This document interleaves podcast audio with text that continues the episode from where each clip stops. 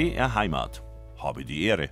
Mit Bettina Arne. Ich grüße Sie ganz herzlich und bei uns gibt es heute jede Menge praktische Tipps, wie man aus Lebensmitteln, ja, die vielleicht nicht mehr ganz taufrisch sind oder schon ein bisschen angewelkt, richtig gute Gerichte zaubern kann.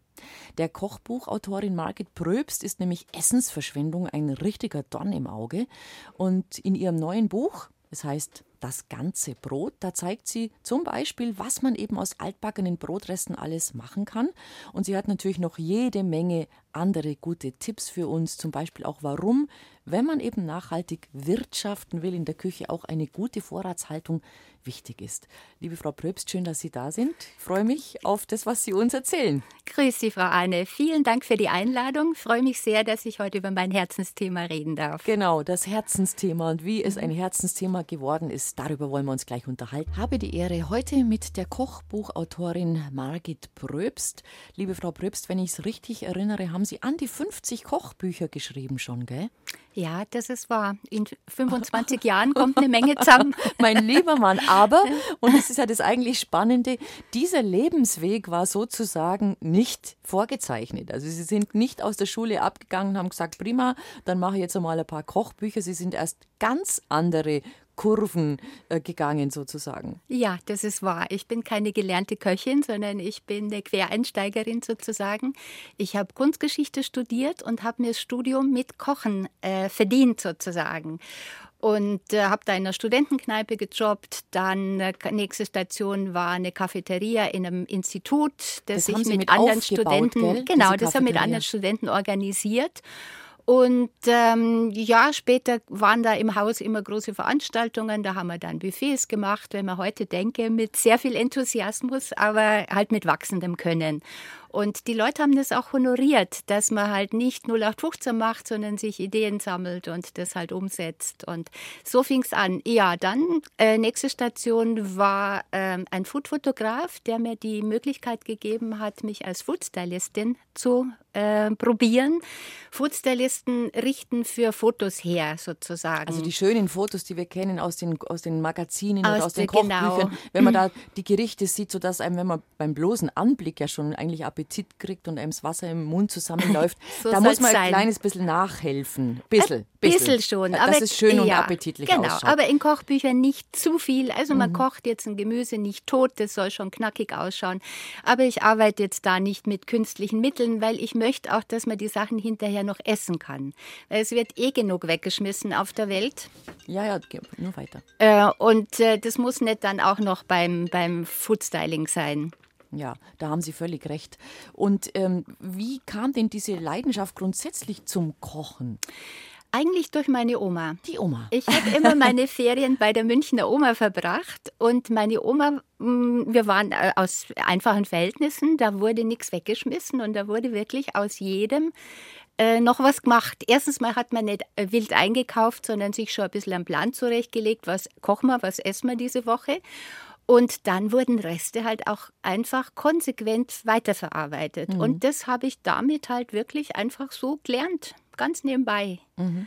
Und da entstehen ja oft die nettesten Gerichte ne? mit Resten und man sagt, ah, jetzt haben wir da noch Nudeln über, jetzt haben wir noch einen Reis über, was mache ich da jetzt draus?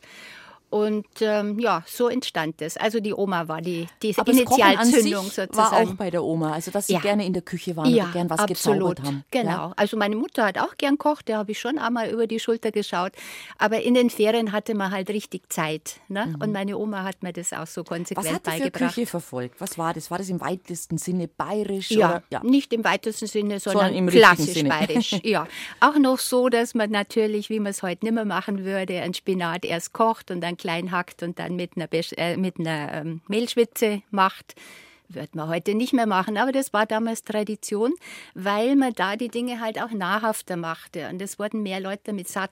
Ne? Man hat ein bisschen Kalorien an die ja, Sachen rangebracht. Genau. Das, was wir heute genau überhaupt nee. alle nimmer wollen. Ja, genau, aber das war nur die Kriegsgeneration und da ja, hat man einfach äh, geschaut, dass jeder satt wird. Ja, genau. ja, ja, also äh, bei uns im Allgäu war ja das Häberne Murs. Also einfach, das waren ja, das waren ja Kraftspeisen. Also was Hafer. war das? Häbernes Murs. Aha, okay. Haferflocken. Ja. Also quasi ein Porridge. Ein Porridge, wenn man so möchte, Porridge. Mhm, ja? Genau. Und äh, also es waren immer Speisen, die Kraft gegeben haben ja, genau. und die lang vorhalten mussten. Ja.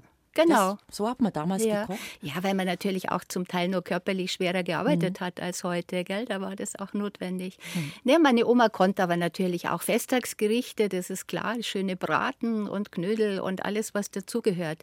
Also ich habe da so die Basis gelernt sozusagen, mhm. weil ich mhm. bin ja keine gelernte Köchin und das war schon mal äh, ein ganz guter, guter Anfang. Ja, also ich glaube aber trotzdem, dass jeder, der sich fürs Kochen begeistert, einfach durchs Abschauen, Machen, Lernen, Tun sehr, sehr viel wirklich lernen kann. Natürlich mhm. kann ein Profikoch in der Regel doppelt so schnell schneiden und schnipseln wie mir, weil es halt jeden Tag mehrere Stunden macht. Und er hat auch immer, die haben auch immer ein paar Tricks drauf, die man mhm. vielleicht jetzt als normaler Mensch mhm. nicht so kennt.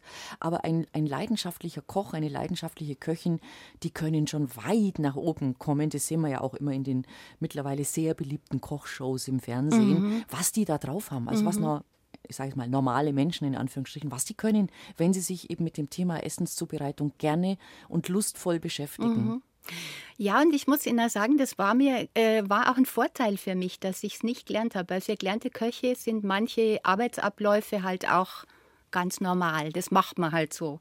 Und ich als Hobbyköchin bin halt ans Thema auch beim Kochbuchschreiben oft ein bisschen anders rangegangen und habe so gedacht, wie es einfach ein Laie genau. auch wissen muss. Und deswegen, das war gar nicht schlecht, weil man hinterfragt Dinge und schaut, ja, wie, warum macht man das mhm. eigentlich so? Gell? Und durch die Arbeit mit dem Fotografen, also für den Foodstylisten, mhm. sind Sie wahrscheinlich in Kontakt mit Verlagen gekommen? Das war's, ganz mhm. genau. So kamen die ersten Verlagskontakte. Und ja, dann habe ich mal ein, zwei Bücher geschrieben und dann ging es irgendwann mal nicht weiter. Und ich habe äh, durch eine Freundin jemanden kennengelernt, der bei, bei GU, bei dem großen Kochbuchverlag, ja, halt in der PR-Abteilung, genau. äh, gearbeitet hat. Und der hat dann halt meine Exposés auf die richtigen Stapel gelegt und der richtigen Redakteurin halt gesagt, da schau dir das mal an. Ich meine, wie wir im Vorgespräch gesagt haben, bewähren muss man sich dann selber, das ist klar. Aber erstmal braucht man schon ein bisschen Unterstützung und ein bisschen Glück. Ein bisschen Glück Natürlich, genau. klar. Ja. Und ähm, Sie haben aber Ihr Studium Kunstgeschichte haben Sie natürlich das abgeschlossen. Hab ich, das habe ich fertig gemacht, aber ich habe nie als, Koch, als äh, Kunsthistorikerin gearbeitet. Weil sonst könnten Sie auch in einem mhm. Museum sein oder ähnliches. Aber ich glaube, genau. da, wo Sie gelandet sind, waren Sie wahrscheinlich besser aufgehoben. ja, vor allem auch glücklich. Also das macht mir halt also bis heute wirklich Spaß. Und das ist einfach was Tolles, wenn man das sagen kann, dass einem der Beruf einfach Spaß macht. Ja, das ja. klingt ja immer so, wenn man sagt, oh, ich mache ein Kochbuch. Da können wir uns gar nicht vorstellen, wie viel, wie viel Zeit hat man zuerst die Idee, wird es mit dem Verlag besprochen, sagt man, ich würde gern ein Buch machen eben über ähm, was mache ich mit altem Brot? Und dann mhm. gehen Sie mit dieser Idee an den Verlag oder mhm. kommen die auf Sie zu, die Lektoren, und sagen, wir müssten mal was zur veganen Küche machen, wir mhm. müssten was zur Gemüseküche machen. Wie sind die Wege? Mhm. Es gibt beides. Also jetzt beim Brot war es tatsächlich so, dass ich das Konzept im Kopf hatte und an meinen Verlag herangetreten bin, sagt, das würde ich machen. Haben gesagt, oh ja, tolles Trendthema, das machen wir. Aber ich habe auch ganz oft Bücher als Auftragsproduktionen gemacht. Da kriegt man dann ein Thema gestellt, die haben halt auch die forschen nach, was wird demnächst wohl, äh, wohl verkauft werden. Und dann fange ich an zu recherchieren, schaue halt in ausländischen Kochbüchern, in Kochzeitschriften, heute natürlich auch im Internet, aber vor 25 Jahren war das noch nicht so. Und dann stellt man sich ein Konzept zusammen und gibt das dann wiederum dem Verlag und die haben dann vielleicht noch Korrekturen oder Anmerkungen und auch noch, noch Ideen dazu. Und daraus entsteht dann das Konzept. Und dann fange ich an, Probe zu kochen. Mhm. Ne? Also man muss die Rezepte natürlich schon so exakt schreiben, dass ja. der Hobbykoch daheim dann keine Überraschung ja. erlebt, dass es dann halt auch wirklich gelingt. Das heißt, Sie machen gern mit, mhm. äh, mit also Sie probieren das Rezept aus mhm. und während Sie das probieren, kann auch sein, dass Sie das wieder ändern. Dann Absolut. sagen Sie, nee, das, das war jetzt, da waren jetzt zu viel von dem drin, da muss ich ein bisschen was weniger nehmen. Oder es müsste noch was dazu, das schmeckt ja. noch ein bisschen langweilig, da gehört irgendwie noch äh, eine Zutat als Clou. Wer ist, wer ist die, die, die Zunge, die bestimmt? Sind Sie das selber oder, ja. oder haben Sie Probeesser? Ich habe immer Probeesser. Schon, also gell? mein gesamter Familien- und Freundeskreis wird dann in solchen Phasen bekocht. Und die begleiten das auch kritisch. Das also ich, will ja. da nicht nur Lob und nee. Applaus, sondern ich möchte schon auch, dass jemand sagt, ah ja, da wäre doch das Gewürz vielleicht noch ganz nett. Weil, also in meinem Freundeskreis kochen und essen alle gern. Und dadurch ist das auch eine konstruktive Kritik, die dann da kommt. Das mhm. schätze ich sehr. Mhm. Ja. Und wenn man dann die ähm, Rezepte dann hat, dass man sagt, das steht jetzt. Mhm auch rezeptieren, also das dann quasi umsetzen, mhm. diese Anleitungen, die mhm. jeder von uns kennt, wenn er ein Kochbuch aus, mhm. aufschlägt, das ist gar nicht so einfach, denke ich mal. Ja, aber irgendwann wird es zur Routine, ja. weil halt äh, man schneidet halt Zwiebeln immer auf eine gleiche Weise oder man putzt Paprikaschoten immer auf eine gleiche Weise. Da muss man jetzt nicht fabulieren, weil das verwirrt den Leser eher. Also ich denke, so ganz normale Arbeitsschritte müssen dann einfach sehr klar und sehr einfach dargestellt werden, dass es jeder nachvollziehen kann. Mhm. Und wann kommen dann die Fotos ins Spiel? Äh, wenn das Manuskript vom Verlag ja. abgenommen ist, dann äh, holen die einen Fotografen heran. Und das ist nicht unbedingt immer der Wunschfotograf oder ich, ich mache Foodstyling auch nicht all für, meine Bücher, für alle meine Bücher, sondern ähm, also dann kommt erst der, mhm. dann werden die Foodfotos gemacht dazu. Und von der Idee oder dem Auftrag bis mhm. zum fertigen Produkt, das dann wirklich auf dem, im, im Laden erhältlich mhm. ist, vergehen schon einige Monate? Ja, ein halbes Jahr, manchmal auch ein Jahr. Also manche Ideen habe ich auch hin und wieder zu früh gehabt, wo die sagen, nee, das interessiert uns gerade nicht. Und zwei, drei Jahre später mhm. wird es dann doch gemacht.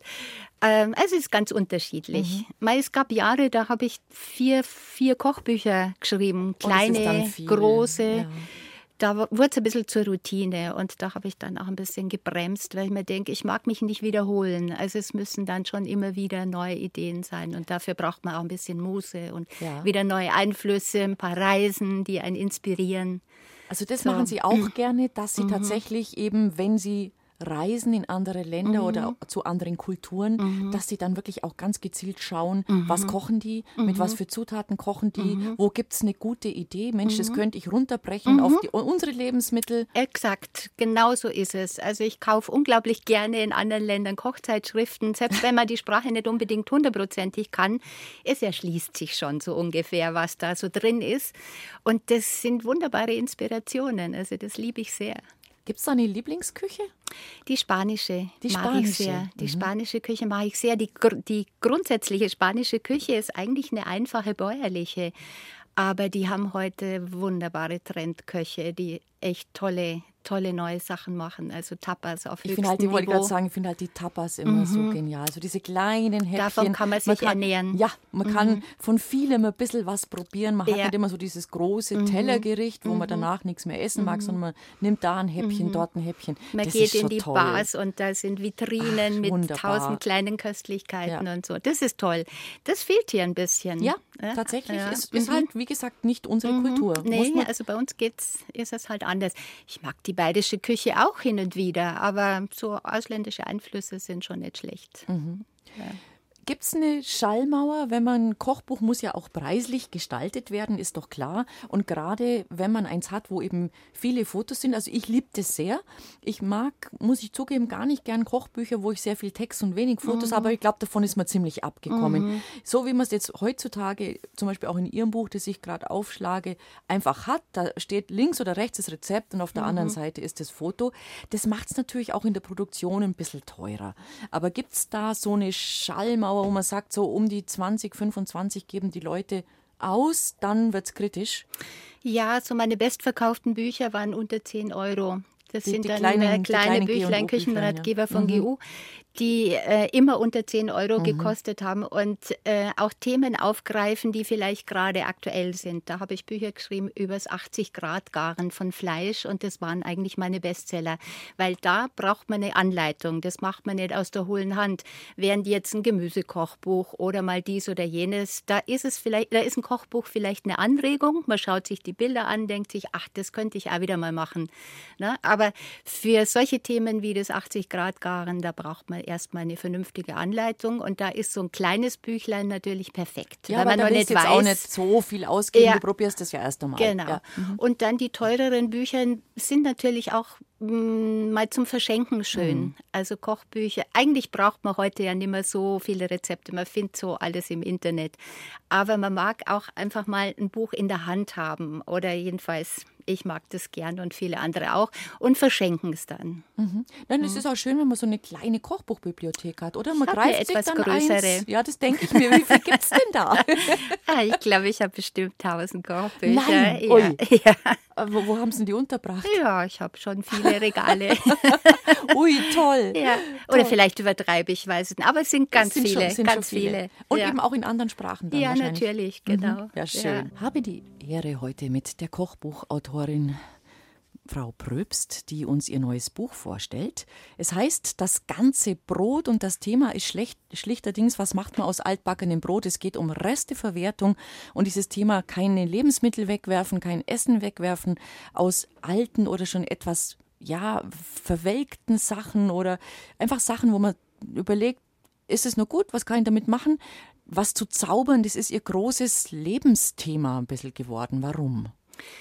Naja, tatsächlich habe ich ja bei meiner Omas kochen gelernt und da wurde wirklich nichts weggeschmissen. Da hat man aus Resten einfach nochmal ein neues Gericht gekocht oder manchmal auch schon ein paar Kartoffeln mehr mitgekocht, weil man wusste, am nächsten Tag macht man daraus ein Gröstel. Und äh, heute ist es nicht mehr ganz so üblich. Also es gibt so eine mittlere Generation, die sich eher von Fertigprodukten ernährt oder halt mal Dinge in die Mikrowelle schiebt. Und äh, aber die junge Generation, die sind jetzt wieder richtig interessiert und die äh, wollen auch was bewegen. Und das finde ich großartig, mhm.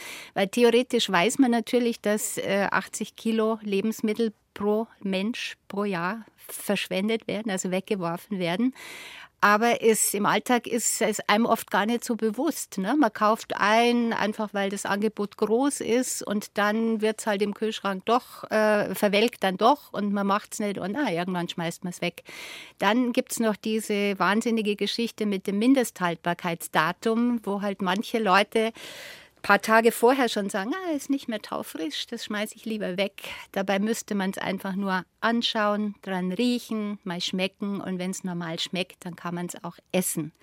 Und so kann man im, am Ende auch Geld sparen. Also es ist ja nicht nur so, dass man da für die Umwelt was tut oder, oder ein gutes Werk tut sozusagen, sondern es kostet ja auch, wenn man Dinge wegschmeißt. Absolut. Mhm. Und ähm, was wir schauen da mal nach, nach Westen zu unseren Nachbarn in Frankreich, ähm, bei denen ist es tatsächlich verboten sogar mhm. per Gesetz. Mhm. Supermärkte dürfen mhm. da keine Lebensmittel wegschmeißen. Ja. Da gibt es seit 2016 das Gesetz, dass äh, große Lebensmittelketten, also ab einer bestimmten Größe, die müssen an karitative Institutionen weitergeben.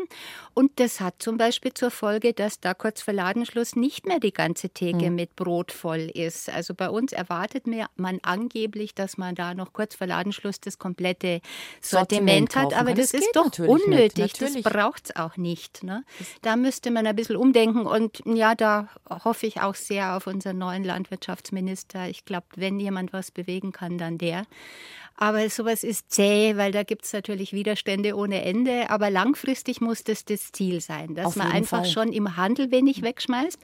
Und dann zu Hause kann man eben wirklich selber was tun. Mhm. Erstens mal ein bisschen gezielt einkaufen, dass man sich überlegt, was koche ich in den nächsten zwei, drei Tagen, dass man nicht einfach nur sich animieren lässt im Laden und mitnimmt, was gerade da ist und es dann doch nicht verwendet. Und dann, dass man auch die äh, Trockenvorräte, die man so hat, ein bisschen im Blick hat. Dass man sagt, ah ja, da habe ich nur einen Quinoa, der ist jetzt auch schon ein paar Jahre irgendwo, kann man noch essen, die halten lange.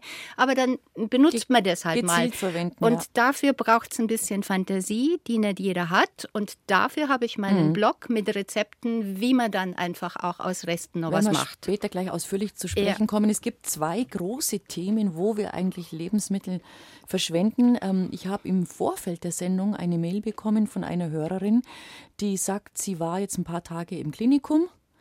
Ähm, und sie hat sich vor dem Essen, das ihr dort angeboten wurde, regelrecht geekelt weil es schlechtes Essen war. Und sie sagt, sie wollte quasi fast nichts davon anrühren. Und äh, was sie beobachtet hat, ging es vielen ihrer Mitpatienten ähnlich. Äh, wir wissen alle, dass im Krankenhaus zum Beispiel halt Geld, Geld, Geld, das muss ja alles, geht ja nur noch um Wirtschaftlichkeit. Und ähm, das Geld, das man für einen Patienten pro Tag zur Verfügung hat, ist immer weniger geworden. Und dieses immer weniger geben die natürlich an ihre Caterer oder an ihre Krankenhausküche, gibt es ja auch gar nicht mehr so viele weiter. Das heißt, die müssen für wenig Geld sollen die irgendwas bringen und das kann nicht funktionieren. Mhm. Und dann kriegen die Leute ein Essen hingestellt, das sie nicht anrühren und dann, ich möchte wirklich nicht wissen, was wir da wegschmeißen, ganz abgesehen davon, dass es einfach, du bist im Krankenhaus, du bist ein Mensch, der gesund werden will. Ja. Du solltest Vitamine haben mhm. und gutes Essen, also ja. Essen, das dir hilft. Das ist wirklich du solltest ein Trauerspiel. Kein Essen ja. haben, was dich noch dazu, was, was eher schädlich ist. Mhm. Also das ist ein Wahnsinnsthema, finde ja. ich. Das ist nicht unser Thema hier, nee, aber wir können es mal erwähnen. Essen ist ja auch eine, eine, gewisse Lebensfreude. Und wenn man dann schon krank im Krankenhaus ist, dann will man doch eigentlich eher was, was einen ein bisschen ja, motiviert, motiviert hochbringt. animiert, hochbringt. Ja, ja. ja. aber ich glaube, es ist ähnlich in, äh, in Schulküchen und ja, bei Kindergärten, da sind die Eltern oft ja, noch sehr dahinterher. Geht schon auch. Also okay. bei uns in der Schule haben die Eltern gekocht. Ja, ja. Also da wurdest du mit Eintritt in die Schule, wurde mhm, sofort der Zettel rum, genau. Mhm. Er hat gesagt, also wir erwarten, dass von jeder mhm. Klasse mindestens fünf, sechs Kocheltern mhm. kommen, ja, die dann einfach so. Gruppen gebildet haben und ähm, so, dass jeder einmal im Monat dran war. Das mhm konnte man immer irgendwie organisieren. Mhm. Und haben sich diese fünf Leute, die sich zusammengefunden haben, haben gewusst, wie viel sie ausgeben dürfen. Es hat immer geklappt. Die sind immer gut ja. zurechtgekommen mit dem Geld, haben aber frisch gekocht mhm. mit guten mhm. Lebensmitteln. Also was, es geht schon. Ja, und was halt ideal wäre, wenn die Kinder damit auch herangeführt werden, ne? dass die halt einfach ein Gemüse auch erkennen und nicht nur das aus dem Fertiggericht halt oder von der Pizza mhm. kennen. Das ist auch eine, eine wichtige Sache, dass man die Kinder da ein bisschen heranführt. Ja. Ich habe auch schon Kinderkochkurse gemacht und es macht so viel Spaß, wenn du ein kleines Kind siehst, das zum ersten Mal mit roten Bäckchen ein Ei aufschlägt oder halt irgendein Gemüse schnippelt. Ich finde, da sind auch Eltern angehalten, dass die halt die Kinder mitmachen lassen, auch wenn es am Anfang noch nicht so hundertprozentig klappt. Aber damit kriegt man den Zugang, dass ein Lebensmittel was Wertvolles ist und dass das was Schönes ist, wenn man was kocht und wenn wenn man das dann gemeinsam isst. Mhm. Und ein, ein zweites Thema, glaube ich, wo leider auch viel Lebensmittel weggeworfen werden müssen aus hygienischen Gründen, das ist ähm, ja in, im Urlaubsbereich mhm. Hotellerie oder Kreuzfahrtschiffe etc.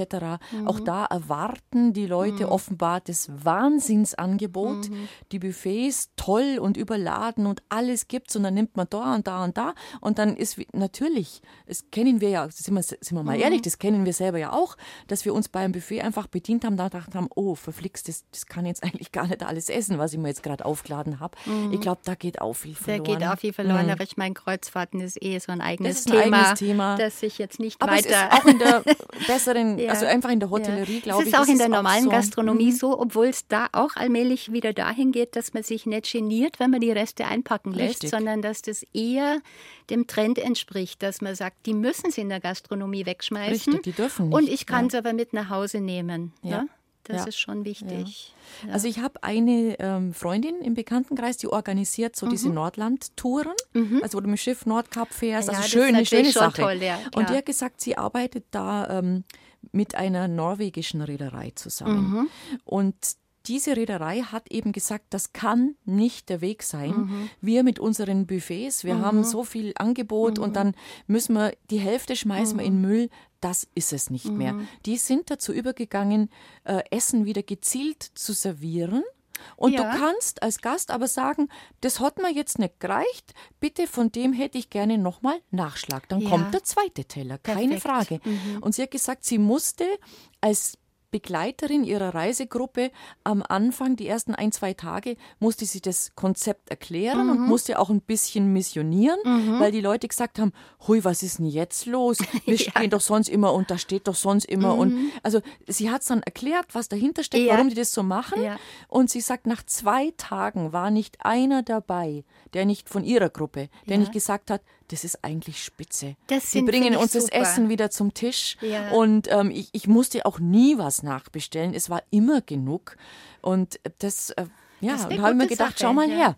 Aber also, das da ist Bewegung ja, im Kopf. Es wird einfach in, in jedem Bereich mhm. machen sich die Leute Gedanken, weil es einfach nicht so weitergehen kann. Ja. Ne? Also, Nein, es kann nicht ja, so weitergehen. Ja. Und ähm, Sie haben vorhin die jungen Menschen angesprochen, die dafür auch wieder kämpfen. Wir haben ja auch hier ähm, auf der Welle darüber berichtet, über die Studentinnen, die da fürs Containern mhm. bestraft worden sind, weil der Gesetzgeber einfach noch keine anderen Möglichkeiten tatsächlich ja, hat. furchtbar. Ich finde die großartig. Also ja. ich bin da zu alt dafür. Ich mache es auf anderem Wege. Aber ich finde es toll, dass die jungen Leute sich da ja. nicht alles gefallen lassen. Ja. Und natürlich gibt es jetzt auch so Sachen wie Too Good To Go oder mhm. die Food Safer. Also es gibt wirklich Initiativen. Ganz viele Initiativen, genau.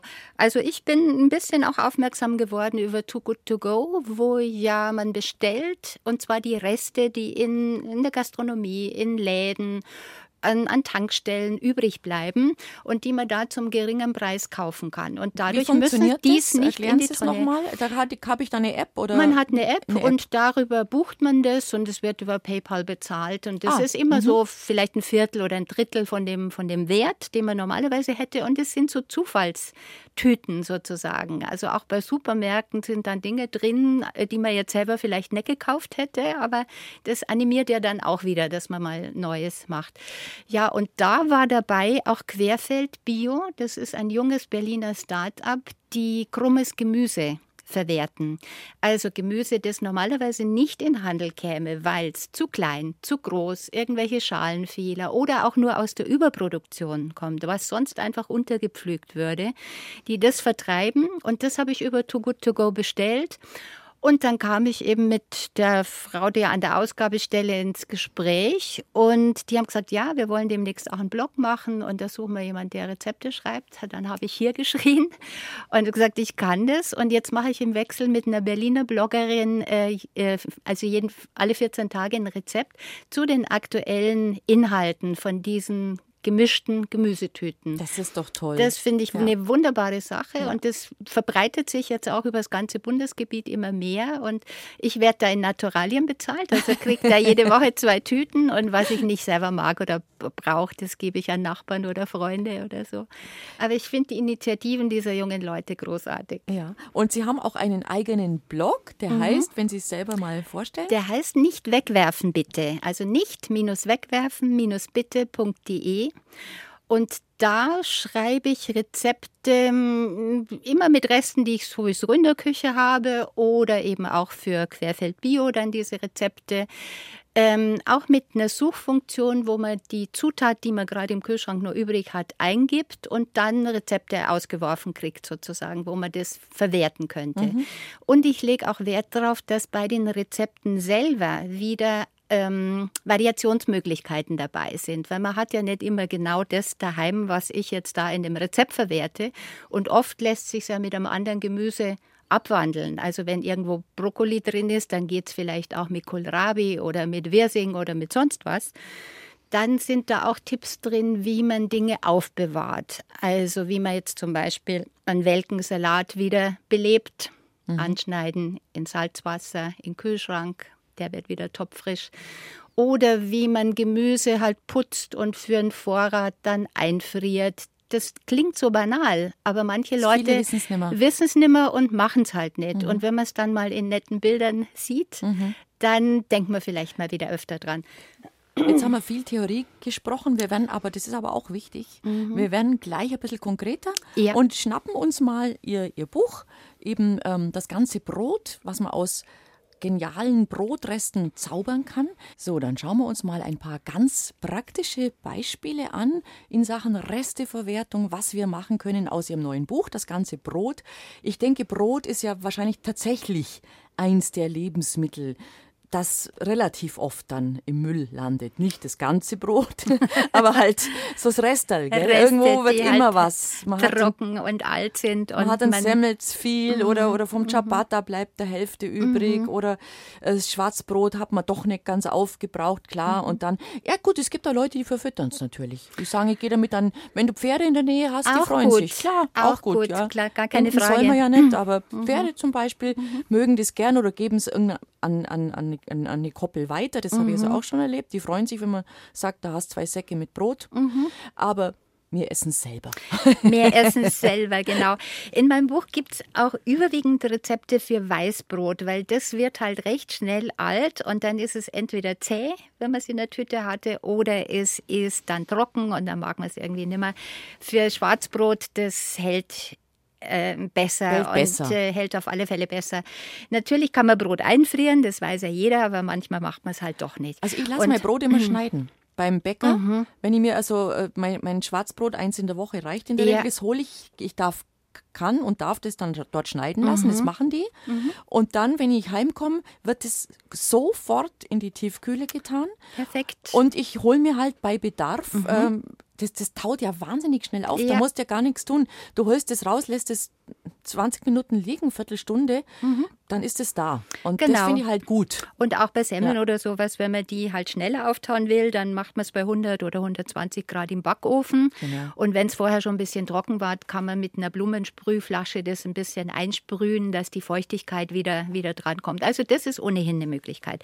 Aber wenn man jetzt zum Beispiel ein Stück Baguette oder Ciabatta oder so noch über hat, das eigentlich schon seine beste Zeit hinter sich hat, dann aufschneiden und zum Beispiel Crostini oder Bruschetta draus machen. Und da die Beläge ähm, eins meiner Lieblingsgeschichten ist mit Hummus bestrichen. Hummus aus Kichererbsen, aus Tahina, also Sesampaste, Knoblauch, bisschen Öl und Zitrone.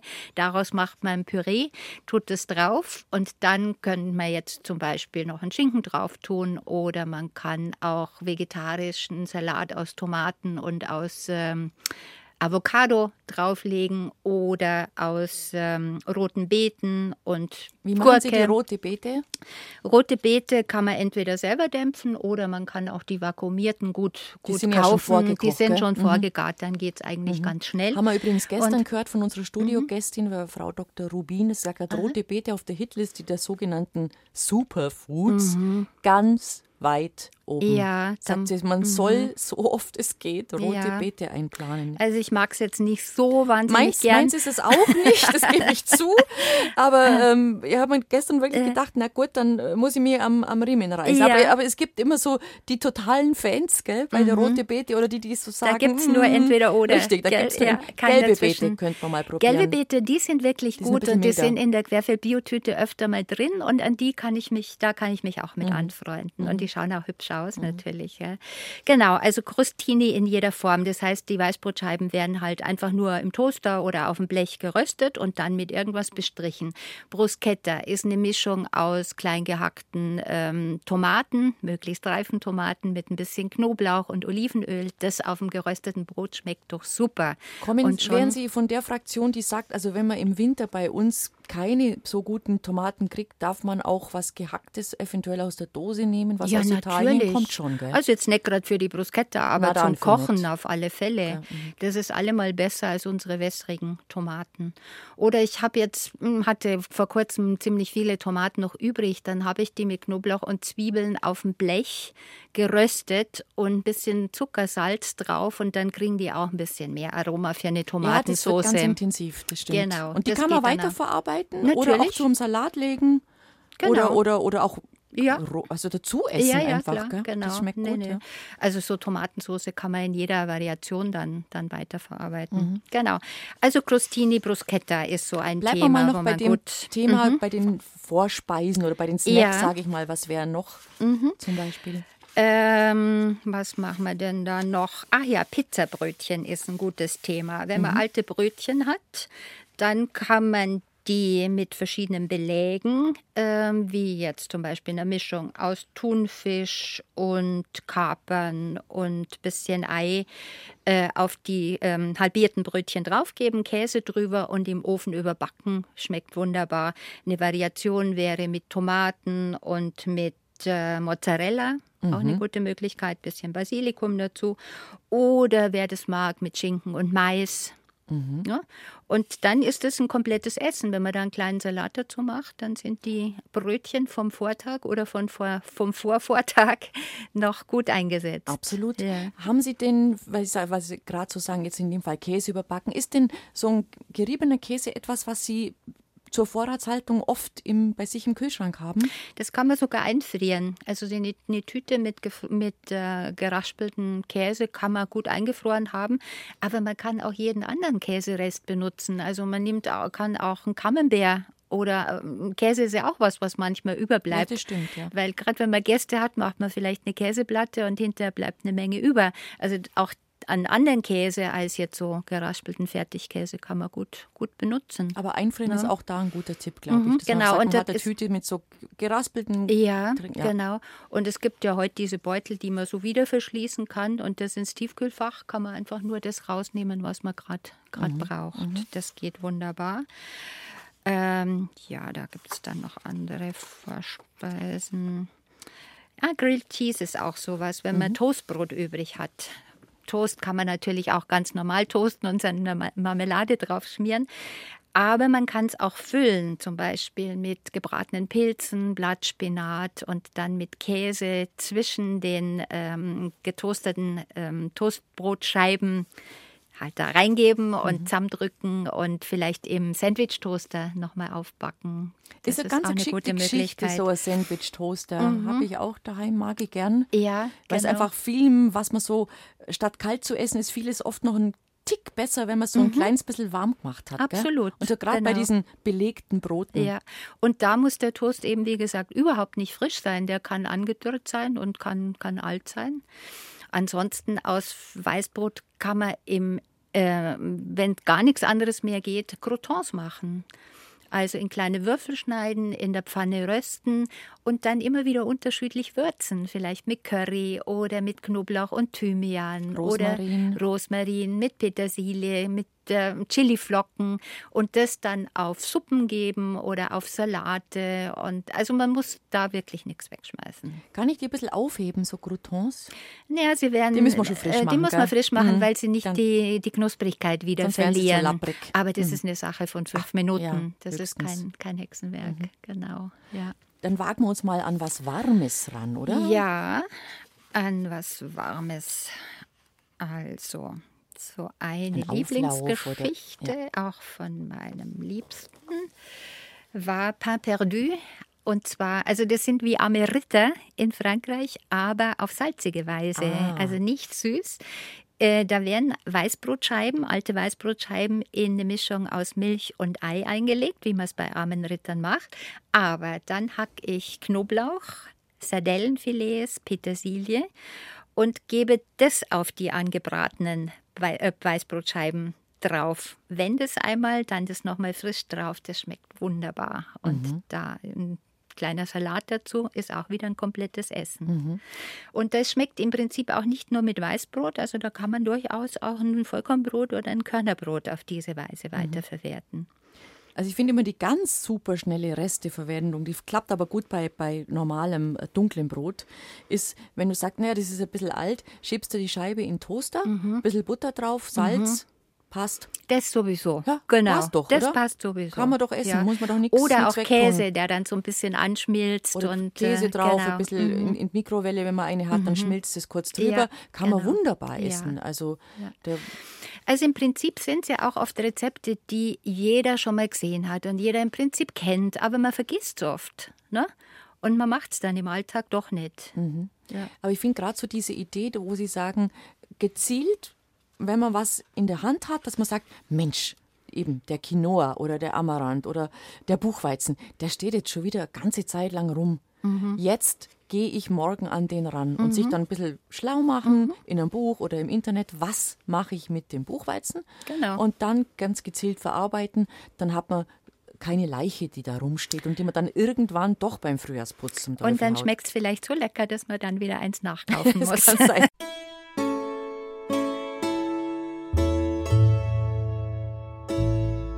BR Heimat. Habe die Ehre.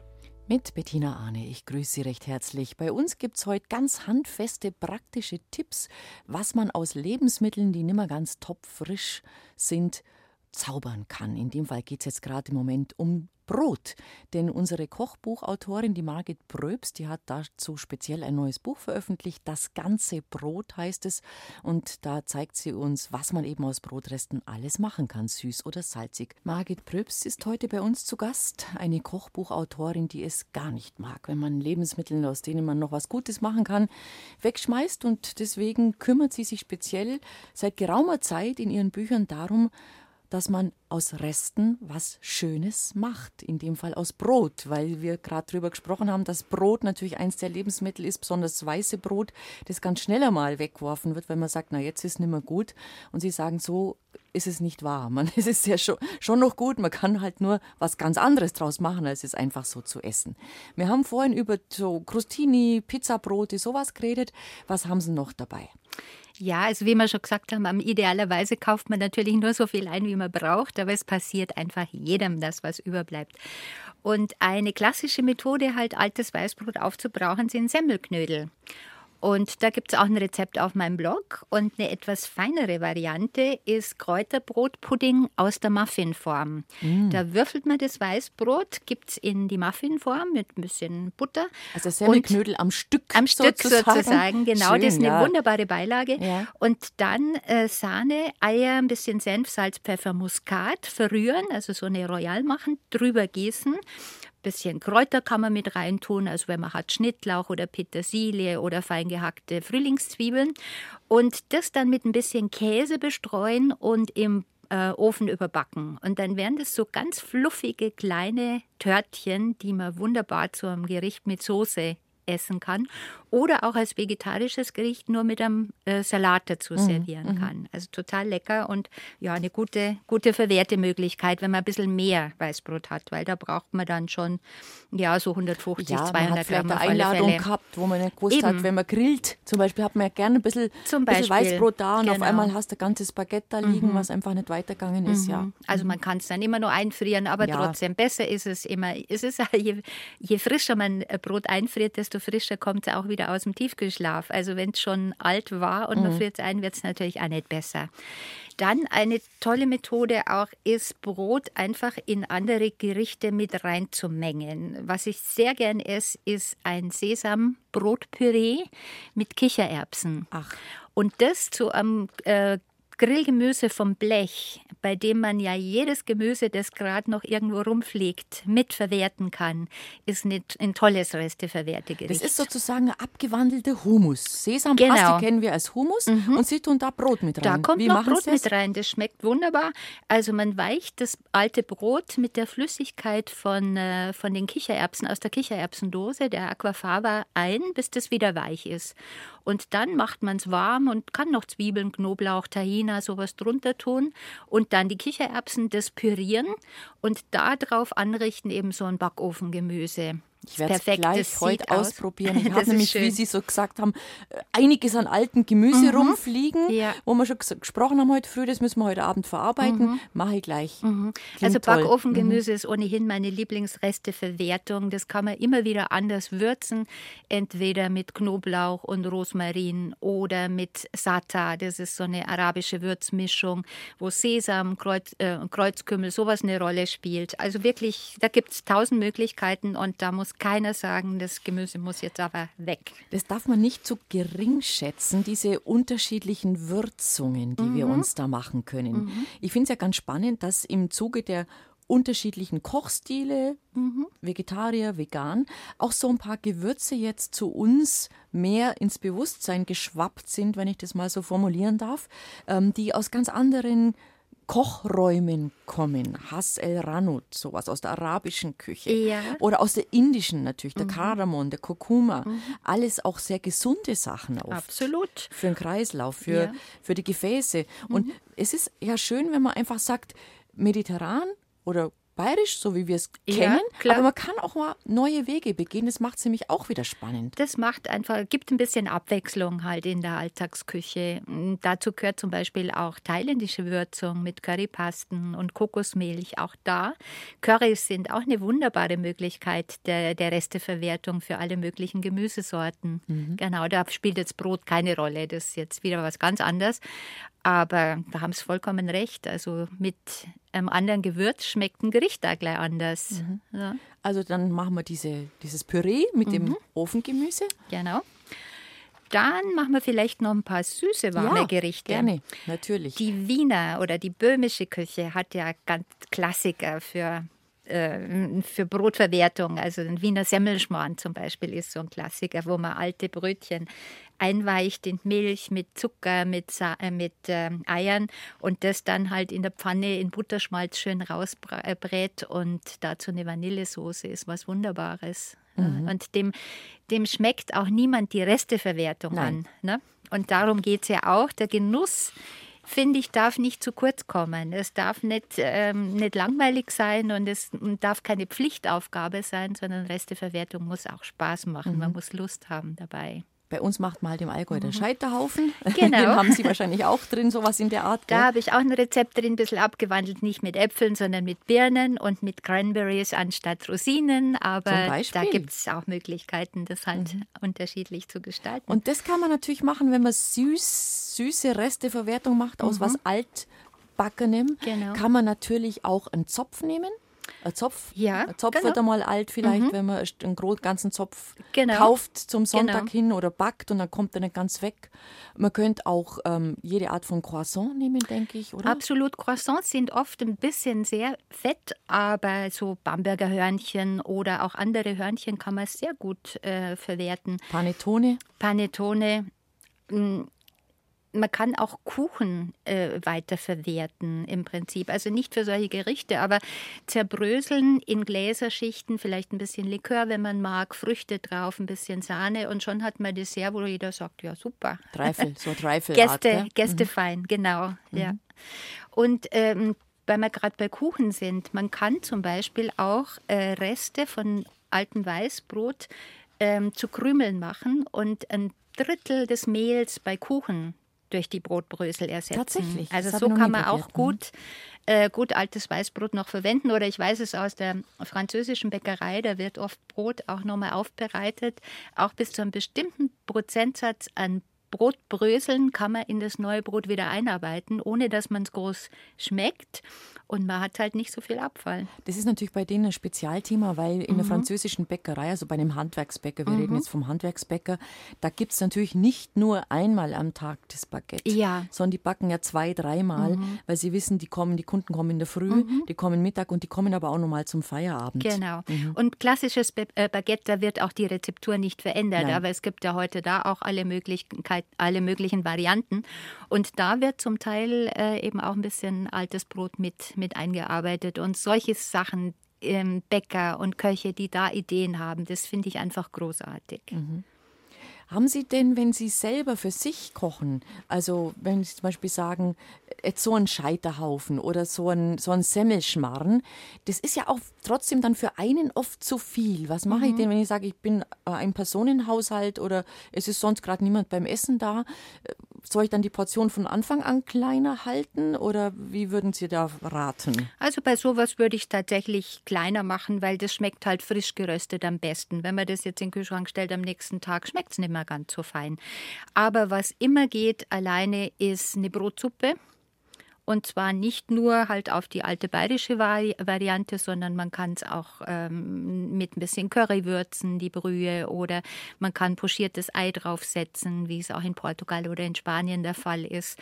Oder was ich sehr liebe, ganz oft mache, ist Brotsalat. Brotsalat ist Brotsalat. Panzarelle. Panzarella in, in jeder Variation. Urlaub genau. Essen wir es gern. Ja, und ja. zwar nicht nur das Klassische mit äh, Tomaten und so weiter, sondern man kann es zum Beispiel auch mal ein bisschen feiner mit Spargel Spargel und mit Kerbelpesto oder sowas anrichten und schon meint man, das ist ein Gourmetessen und ja. keine Resteverwertung. Oder was sich auch gut kombinieren lässt, ist Wassermelone, Babyspinat, Pecorino-Späne mit den gerösteten Brotwürfeln. Auch das ist eine ganz feine Variante. Also wir haben frisch. schon gesehen, es gibt reichlich Anregungen. Man muss ein bisschen kreativ sein mhm. und man muss Lust haben mhm. und man mhm. muss auch natürlich, klar, man muss auch den Willen haben, zu sagen, ich schmeiß nichts mehr weg. Ja, Bei mir genau. wird nichts mehr in, mhm. kommt nichts mehr in Abfall. Ich kann aus allem noch irgendwas mhm. zaubern. Und es ist schön, wenn man da auch vielleicht eben im Internet in Ihrem Blog ein bisschen Hilfestellung findet. Lassen Sie uns gleich drüber reden, über die Single-Küche. Das ist mhm. ja heutzutage ein Thema. Wir wissen immer mehr, ja. Haushalte sind Single-Haushalte und für einen allein kochen ist ja auch so ein Thema. Man hat dann gern dann doch wieder ein bisschen zu viel. Wie geht man damit um? Gibt es da ein paar Tricks, wo man sagt, wenn Sie für sich alleine kochen und Sie machen Kartoffeln, machen es doch so und so weiter, dann haben sie gleich für den nächsten Tag schon wieder was. Lassen Sie uns gleich thematisieren, bitte. Habe die Ehre am Mittwochvormittag. Wir kochen mal wieder. Machen wir halt schon gerne.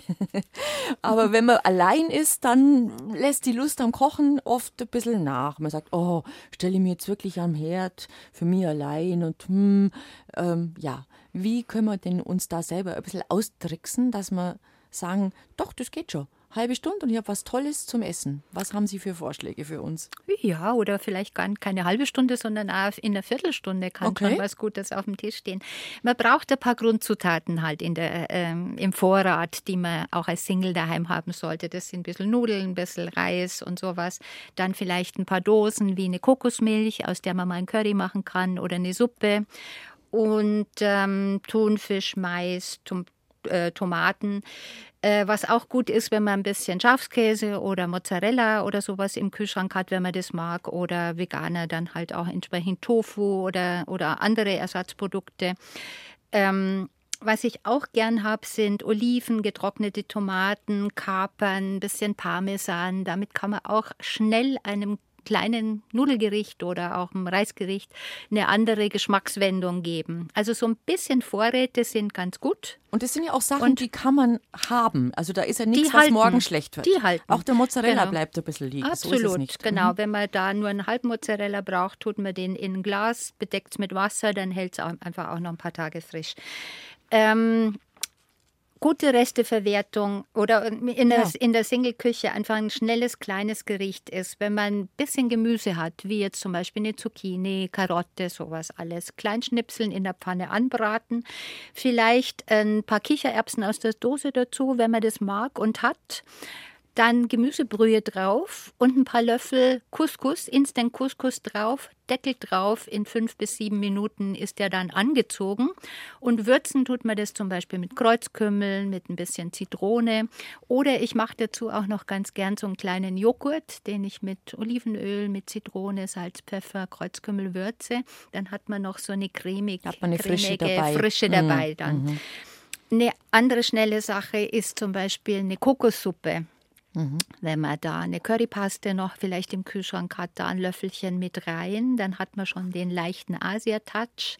Wer öfter mal asiatisch kocht, hat vielleicht auch noch äh, Kaffee-Limettenblätter im Tiefkühlfach, wo man ein paar dazu gibt, die dann so eine zitronige Frische geben. Und dann kann man da wieder jedes Gemüse reingeben. Kokosmilch also als Grundlage ähm, Kokosmilch dann, als Mhm. Grundlage, vielleicht auch Garnelen, wenn man die isst, oder auch ein bisschen Hühnchenfleisch. Also es muss ja nicht immer vegetarisch sein. Ne? Genau. Sowas ist eine gute Sache. Auch eine schnelle Geschichte ist zum Beispiel ähm, eine Suppe.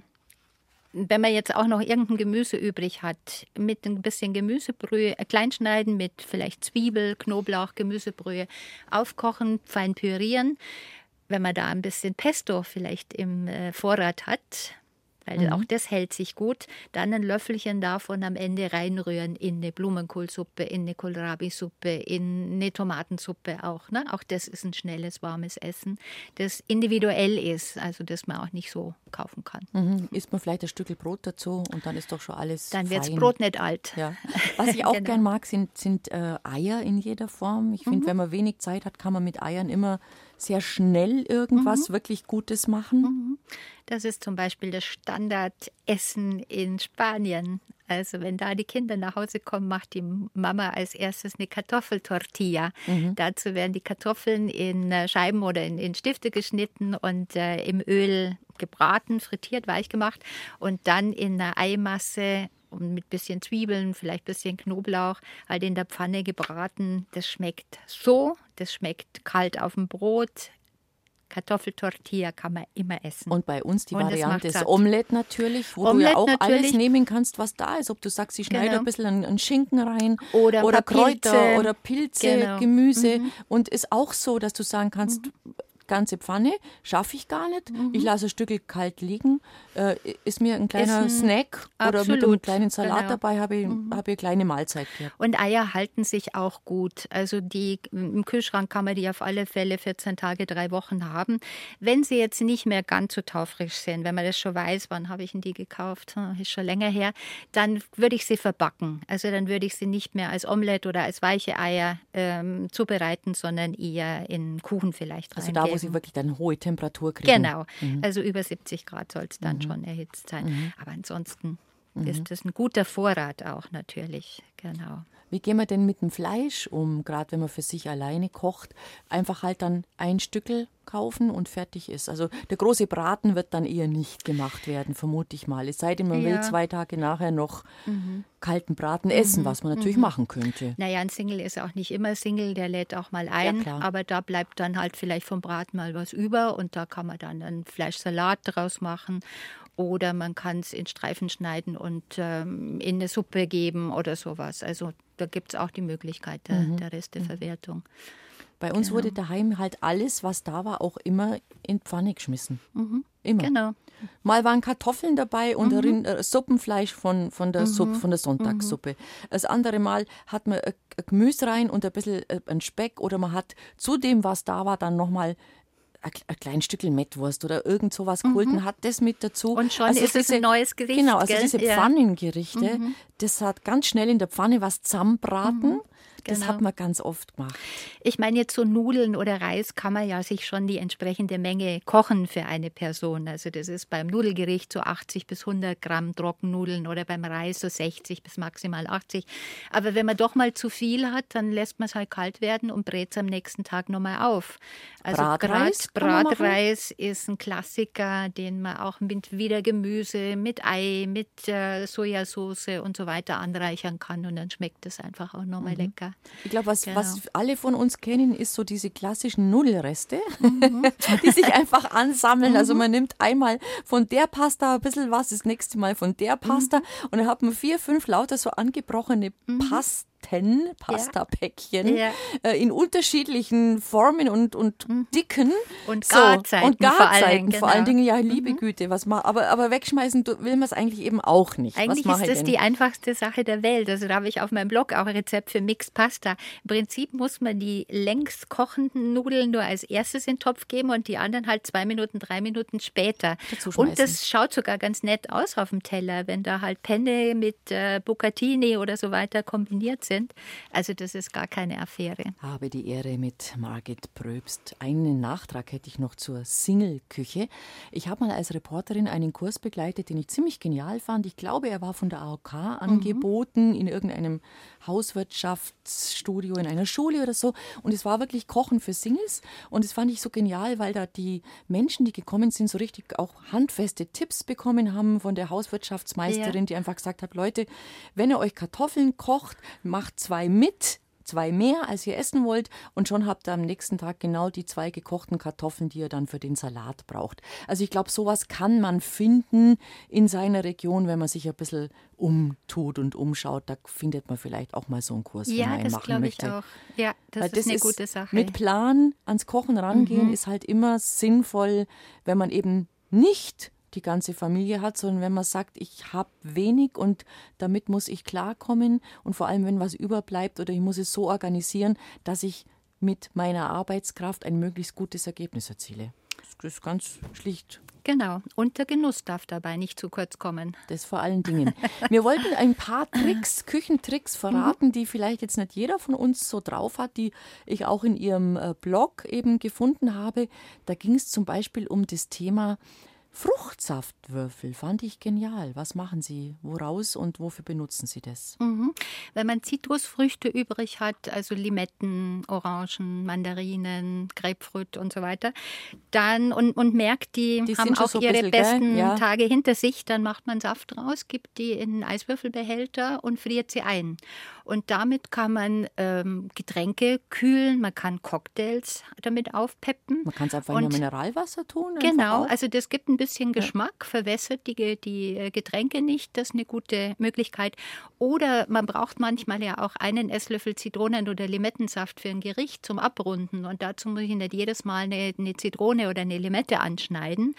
Also ich ähm, friere das schon so ein, dass ein halber Eiswürfel ist ein Esslöffel, ein ganzer Eiswürfel sind zwei Esslöffel. Dann hat man zum Kochen eben schon die richtigen Portionierungen. Praktisch. Das ist Schlei. Und ich habe so einen ähm, Eiswürfelbehälter auch mit Decke, weil sonst ähm, bekommt es manchmal ein bisschen komischen Geruch und Geschmack dann nach einer mhm, gewissen mhm. Zeit. Das genau, ist schlau. das ist wichtig.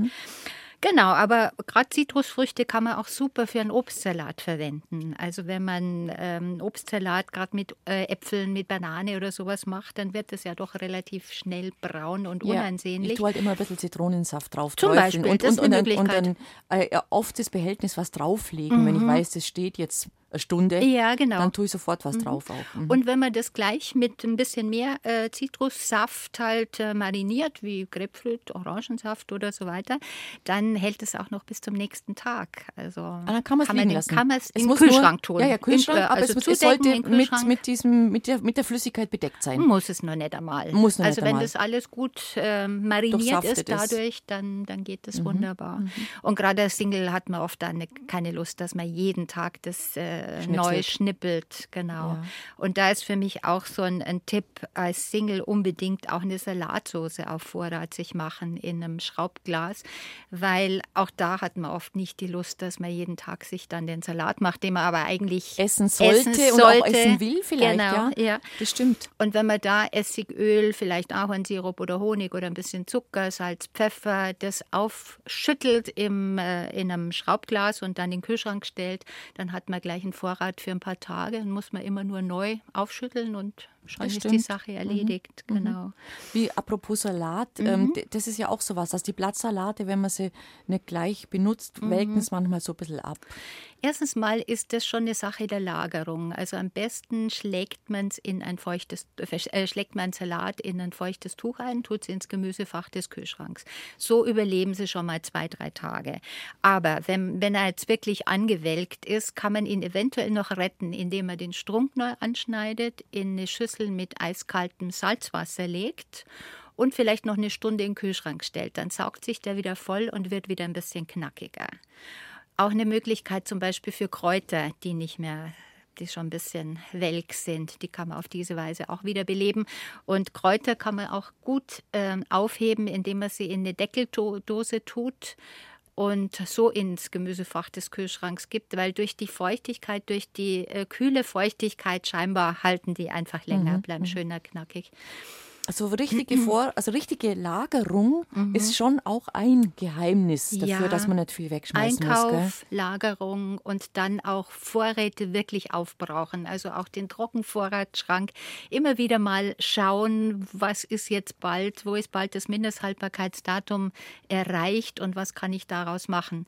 Wir hatten ja vorher schon gesagt, Mindesthaltbarkeitsdatum ist nicht immer verpflichtend. Also Verbrauchsdatum bei Fisch, bei äh, Fleisch und solchen Sachen, das ist verbindlich. Ja, also auch das bei muss Eiern man haben wir ja gesagt, muss man ein bisschen immer im Blick haben, wie genau. lange habe ich die ja. schon, ganz klar. Aber Mindesthaltbarkeitsdaten versprechen oder, oder besagen ja nur, dass das Gericht bis zu dem Termin perfekt ist. Ein Joghurt, das vielleicht der vier Wochen drüber ist, der kann noch super schmecken. Also man braucht man, man muss es anschauen, man muss dran riechen und man muss es probieren. Und wenn es dann gut ist, dann kann man es auch essen. Mhm. Dann muss man es nicht wegschmeißen.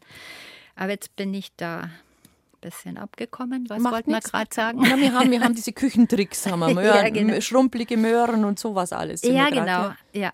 Also Möhren, gut, auch die sind ähm, wenn sie schon schrumpelig sind, dann schäle ich sie einfach rasch, sie tue sie mit in, in Salat oder man macht ein Süppchen draus. Das gleiche gilt für Sellerie, für Pastinaken. Also auch wenn die äußerlich nicht mehr top sind, deswegen sind sie einfach innen drin noch, genau. noch vollkommen in Ordnung. Man kann doch auch einfach Stifte draus machen oder einfach kleine, kleine, je nachdem, was man mhm. für Gemüse hat. Ich finde das auch immer ganz schön so als ja, als Snack, sage ich mal, oder? Wenn man, wenn man abends ein bisschen Fernsehen schaut, Auch dass man halt nicht, nicht, nicht die Nüsse isst Mhm. oder die Chips oder Schokolade, Genau. sondern man kann ja auch einfach ein paar Kohlrabi und Möhrenwürfel Mhm. knabbern. Und ich finde auch beim Einkauf kann man da ein bisschen vernünftig rangehen. Also es muss nicht immer die allerschönste äh, Frucht oder die allerschönste äh, ähm, Salatgurke oder so sein. Weil gerade die krummen oder die weniger perfekt aussehenden bleiben manchmal liegen. Oder auch einzelne Bananen bleiben dann liegen und werden weggeschmissen. Und sowas ist schade. Ne? Da kann man auch beim Einkauf schon ein bisschen vorausdenken und sagen, gut, wofür brauche ich die Banane jetzt, wenn ich die eh vielleicht in Muffins oder in ein Bananenbrot gebe, dann müssen sie nicht topf, äh, topfrisch sein. Die Banane ist ein Thema, weil Mhm. die, ich glaube, Banane, man kriegt ja immer, die, die, die sind ja oft ein bisschen groß im Angebot, die Stauden, aber klar, Mhm. man fängt dann nicht an, im Supermarkt die immer auseinanderzureißen, dann nimmt man halt die fünf, Mhm. obwohl man gerade bloß zwei oder drei brauchen tät und dann sind zwei über Mhm. und es geht dann ja ganz schnell, ähm, dass die einfach so ein bisschen braun werden und dann, ne, dann schaut man sie so an. dann werden sie Mhm. Tigerbananen. Genau, die Tigerbananen. Genau.